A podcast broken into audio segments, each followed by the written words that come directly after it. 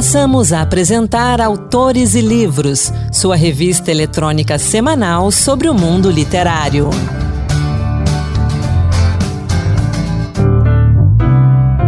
Olá pessoal, começa agora mais um Autores e Livros Dose Extra. Sou Anderson Mendanha e hoje vamos falar de liberdade. No livro Contos para a Liberdade, Rosa Scarlett, a liberdade tem muitos significados. Ela pode ser a busca por sucesso profissional, ela pode ser o ócio da aposentadoria, pode ser a descoberta da própria identidade ao retornar às raízes, mas pode ser também o distanciamento do núcleo familiar para fugir de um contexto de violência. Para falar desse livro, eu converso agora com a Rosa Scarlett. Rosa, bem-vinda ao Autores e Livros. Muito obrigada. Quero agradecer a você e a todos da Rádio Senado pela oportunidade de estar aqui falando do livro. Rosa, seu texto de abertura do livro ele é muito bonito, é muito forte. Ele fala de liberdade. Deixa eu ler aqui o primeiro parágrafo. Liberdade é uma palavra que toca no fundo da minha alma. Muitas camadas que me compõem sonham e gritam por ela. Sou mulher, negra, moradora da periferia, escritora, assistente social, neta de mãe de santo e tataraneta de trabalhadores que foram escravizados, Rosa, para começar essa conversa, eu vou perguntar o que é liberdade para você e como conquistá-la? para mim é uma pergunta assim, olha que eu escrevi o livro, mas para mim é muito difícil, porque eu acho que a, a liberdade mesmo no sentido mais amplo possível, é, que é o que acho que eu desejo para mim e para todo mundo, tem a ver com muitas liberdades, tanto individuais quanto coletivas, e aí a gente está falando de. Eu, eu entendo que para a gente ter liberdade verdadeiramente, é, a gente precisaria de uma outra sociedade, né? De uma sociedade que tivesse ultrapassado muita coisa, né?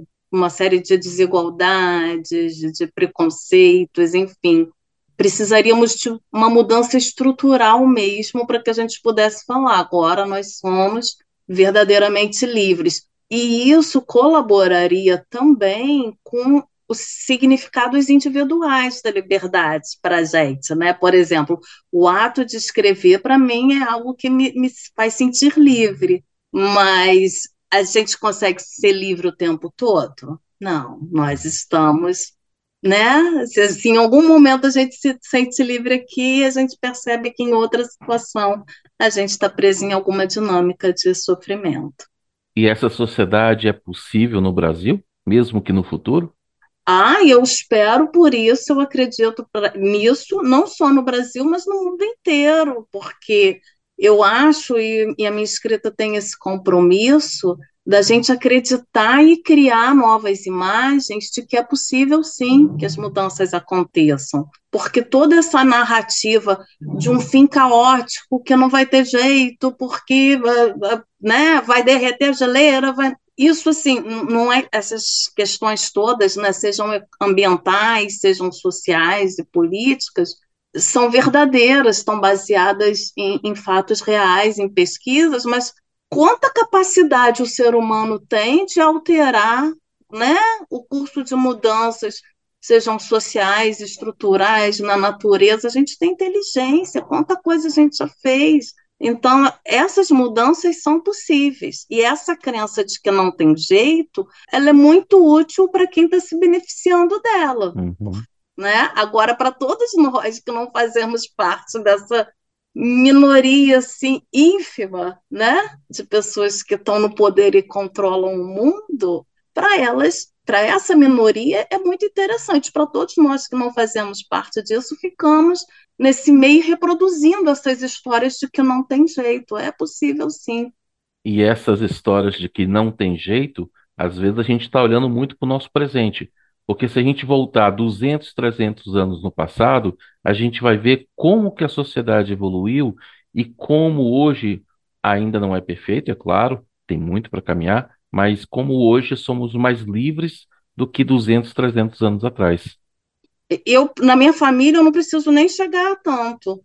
Minha bisavó, né? Ela era filha de pessoas escravizadas, mas que chegaram a ser alforriados ainda assim ela trabalhava numa condição de escravo, né? Porque ah, não é minha empregada, mas era aquela empregada que era uhum. escrava.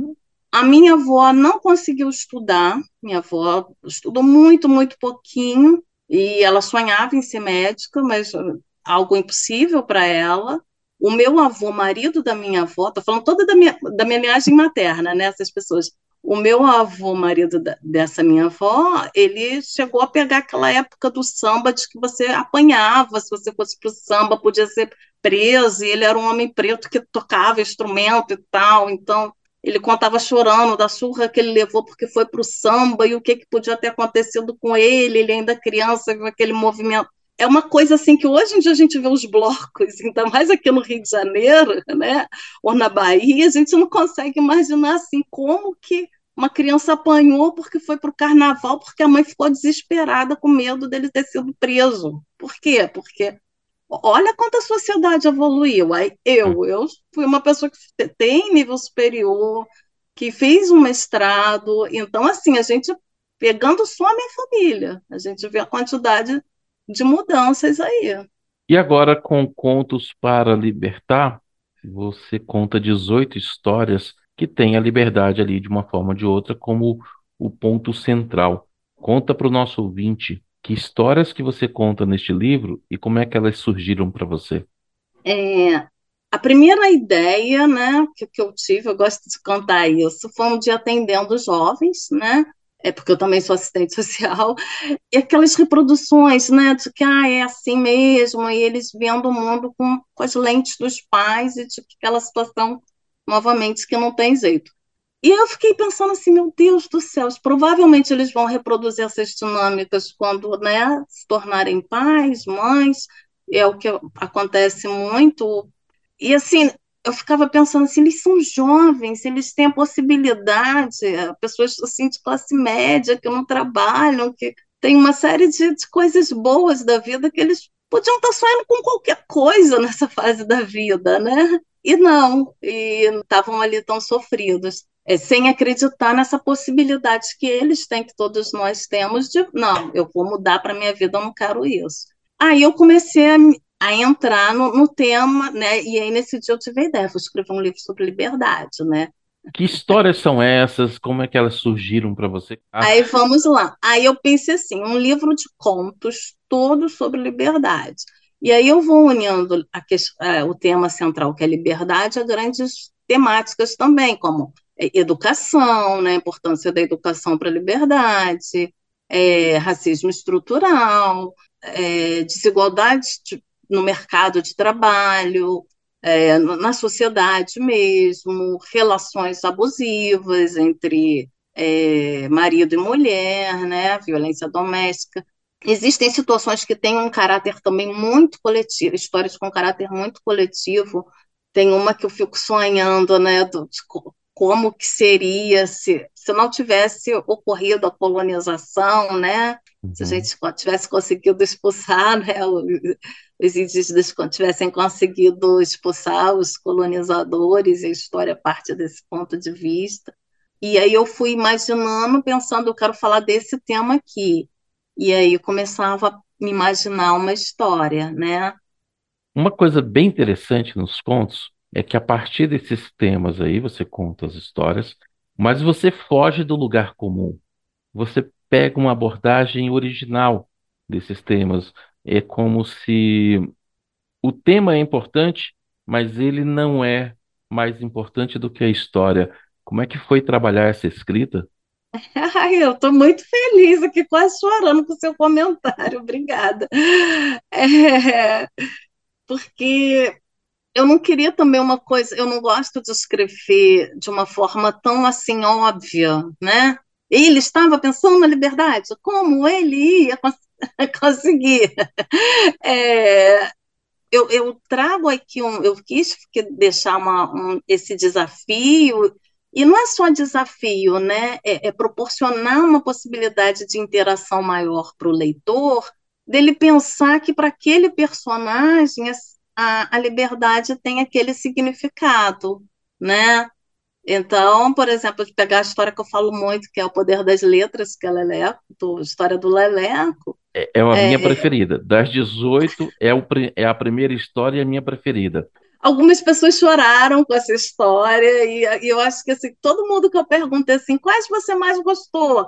E essa está sempre entre as mais. Né? Essa que eu, mas ali eu botei muito assim da minha emoção, foi é, também está entre as minhas preferidas a gente não fica o tempo inteiro pensando na questão da educação, né?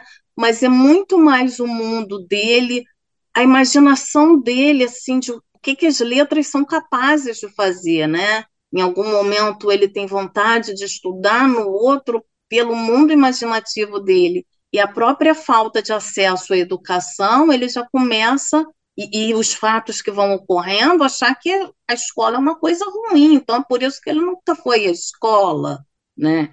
E aí, lá no final do conto, né, as pessoas vão poder ter a possibilidade de pensar assim, é verdade, as crianças têm que ir para a escola, porque quantas coisas elas vão poder entender sobre elas mesmas, inclusive, né, sobre a sociedade, e aí sim você pode se libertar, né? Se conhecer, conhecer o que que você está passando, né? A importância do conhecimento e da educação. Eu não sei se eu fui clara. eu acho que sim, acho que sim. A gente pode continuar nesse caminho, porque eu comentei com você antes da gente começar a gravar que as suas histórias são curtas, mas elas têm muitos significados e muitas reflexões. São aquelas histórias que fazem a gente pensar quando ela termina. Como foi escrever pouco e falar muito? Deu trabalho? Eu acho que para mim não, porque eu acho que é meio que um estilo meu, sabe? É, inclusive eu chego até a ouvir reclamações, assim, pessoas falando assim, ah, mas eu queria é, Queria a mais. história continuasse, que, que tivesse mais, eu estava gostando tanto. E eu falei assim, mas é um conto, né? Então não é um romance, então ela, ela acaba. E eu, eu gosto muito de conto, porque é, é o tipo, né? De histórias que, que a gente consegue fazer isso, escrever de uma forma mais curta. Essa, inclusive, é uma das definições de conto, né? É uma uhum. história curta embora existam contos que estejam longe, que poderiam ser um livro, né? Foi no, nos escritores, sobretudo os mais antigos, mas assim. É... E outro dia aconteceu uma coisa muito interessante aqui em casa, que eu escrevi uma história, eu fui ler, né, para o meu filho, para o meu marido, e quando eu cheguei no final, meu filho falou assim: e agora? O que, que aconteceu? Eu falei: não, agora é isso aí, vai ter a guerra. Não, mas e agora? Eu falei, meu filho, acabou a história. Eu gosto de, de, de, deixar isso porque aí é onde o leitor entra, né? Uhum. Se eu consigo completar e, e, e, fechar completamente, onde é que o leitor vai entrar para ele imaginar a história, ele se imaginar ali, ele pensar, não, mas fez muito errado, tinha que fazer, sei lá, essa eu gosto de possibilitar, possibilitar essa interação e acho que de um jeito ou de outro eu fui construindo esse estilo mesmo. Pontos para Libertar não é seu primeiro livro. Que outros livros você publicou? Comenta um pouquinho deles para gente. O primeiro foi Belo Despertar, e por falar de interação, era um, é um livro assim que tem uma proposta interativa. Eu escrevi alguns versinhos e aí eu coloco é, linhas para que as pessoas possam também escrever, né? Uhum. Estimular a escrita, a criatividade, ou até mesmo desenhar, para quem gosta, eu pedi a sua editora que tivesse espaços, né? Para que as pessoas pudessem soltar a imaginação, a criatividade, mas pensando no que existe de belo nelas. A, a proposta é essa. Depois vem nas tramas das famílias, que é um livro. É, aqui são muito mais contos e são histórias muito mais densas sobre a minha trajetória como assistente social, trabalhando em várias famílias, eu trabalhei em várias infâncias aqui no Rio de Janeiro. E aí eu pensei, o é, que, que eu faço? Eu trago histórias fictícias, mas com base em situações reais, né? E também, é, sim, fictícias. É, então, aqui a gente vai ter histórias que têm a ver com guarda, com adoção, com é, pessoas que precisam ser curateladas, enfim, é, multiparentalidade, né? Pessoa que tem dois pais, duas mães, três pais, enfim. É, mas tem uma carga dramática bem forte esse livro, porque eu estou falando de realidades duras mesmo. E é um livro que, é, enfim, divide opiniões, né? O pessoal do meu trabalho acha que é bem leve. Algumas pessoas que não são do meu trabalho choram. Falam, chorei. Falei, gente, é, já me São realidades longe se... da, da vida de muitas pessoas, né? É, de, os conflitos familiares, né? Então, mas eu achei que foi uma escrita assim necessária, importante para não só trazer essa história, mas acho que a literatura ali tem um papel importante de que conforme você está lendo a história do outro, que é outro personagem, esse não sou eu, você fica muito à vontade para criticar, para pensar em outros caminhos, e de repente alguma daquelas histórias tem tudo a ver com a tua vida, né? Uhum. E aí é a possibilidade que a pessoa tem de se repensar também. Ou seja, a sua experiência como assistente social move a sua literatura. Então você acredita que a literatura tem esse poder de ajudar a gente, como leitor, a compreender melhor outras realidades, a enfrentar melhor outras situações que às vezes não fazem parte do nosso dia a dia? Eu não sei, eu acho que, por exemplo, nesse livro aqui, assistente social e escritora estão muito juntas, né? Não sei se ela me não, não me vejo assim sendo a, a, assim, a, o serviço social me movendo a minha escrita. Agora, é um componente meu, né, que já está na minha vida por muitos anos de atuação. Eu tenho histórias que não tem nada a ver com esses universos, mas eu acredito, sim, assim como o serviço social tem, né, uma função de é, propiciar que as pessoas tenham acesso a serviços assistenciais, a uma série de direitos, né? É, porque são direitos né, que estão aí em diversas leis. É, eu acho que a literatura tem um poder e até mais amplo, né? Porque alcança, a, nossa atuação é sempre muito pontual, né? É uma pessoa, é uma família, Agora, um livro pode chegar em quantas pessoas, né? Uma história, né? um filme. Então, acho que a literatura e a arte, né, como um todo mesmo, ela tem um poder de. É uma frase até que eu gosto muito de usar. Eu acredito no poder transformador das histórias. Inclusive, Sim. às vezes, quando eu estou atendendo, eu conto alguma história, não como contadora, mas para a pessoa visualizar, porque às vezes ela ouvindo uma história de que não é dela, ela consegue entender. Ela fala, ah, entendi. Então, assim. Eu vejo o seu lado assistente social mesmo quando você não quer na sua escrita. É, eu vou voltar ao Leleco. Você colocou uma frase, eu estou com o livro é. aberto aqui. Quem nasceu para ser Leleco nunca vai ser gente. É uma visão que, que se tem na nossa sociedade de que muitos desses rapazes, dessas moças de periferia, eles não têm para onde ir. Que uhum. as meninas largam a escola cedo, as meninas engravidam e por vários motivos, e aí os rapazes, mesmo quando não caem na criminalidade, eles vão trabalhar em subempregos e vão seguindo essa lógica. Quem nasceu para ser leleco nunca vai ser gente. E o teu conto, no otimismo, na busca da, da, da liberdade, eu não vou contar ali o final, mostra que não. que os, os é lelecos podem ser gente sim.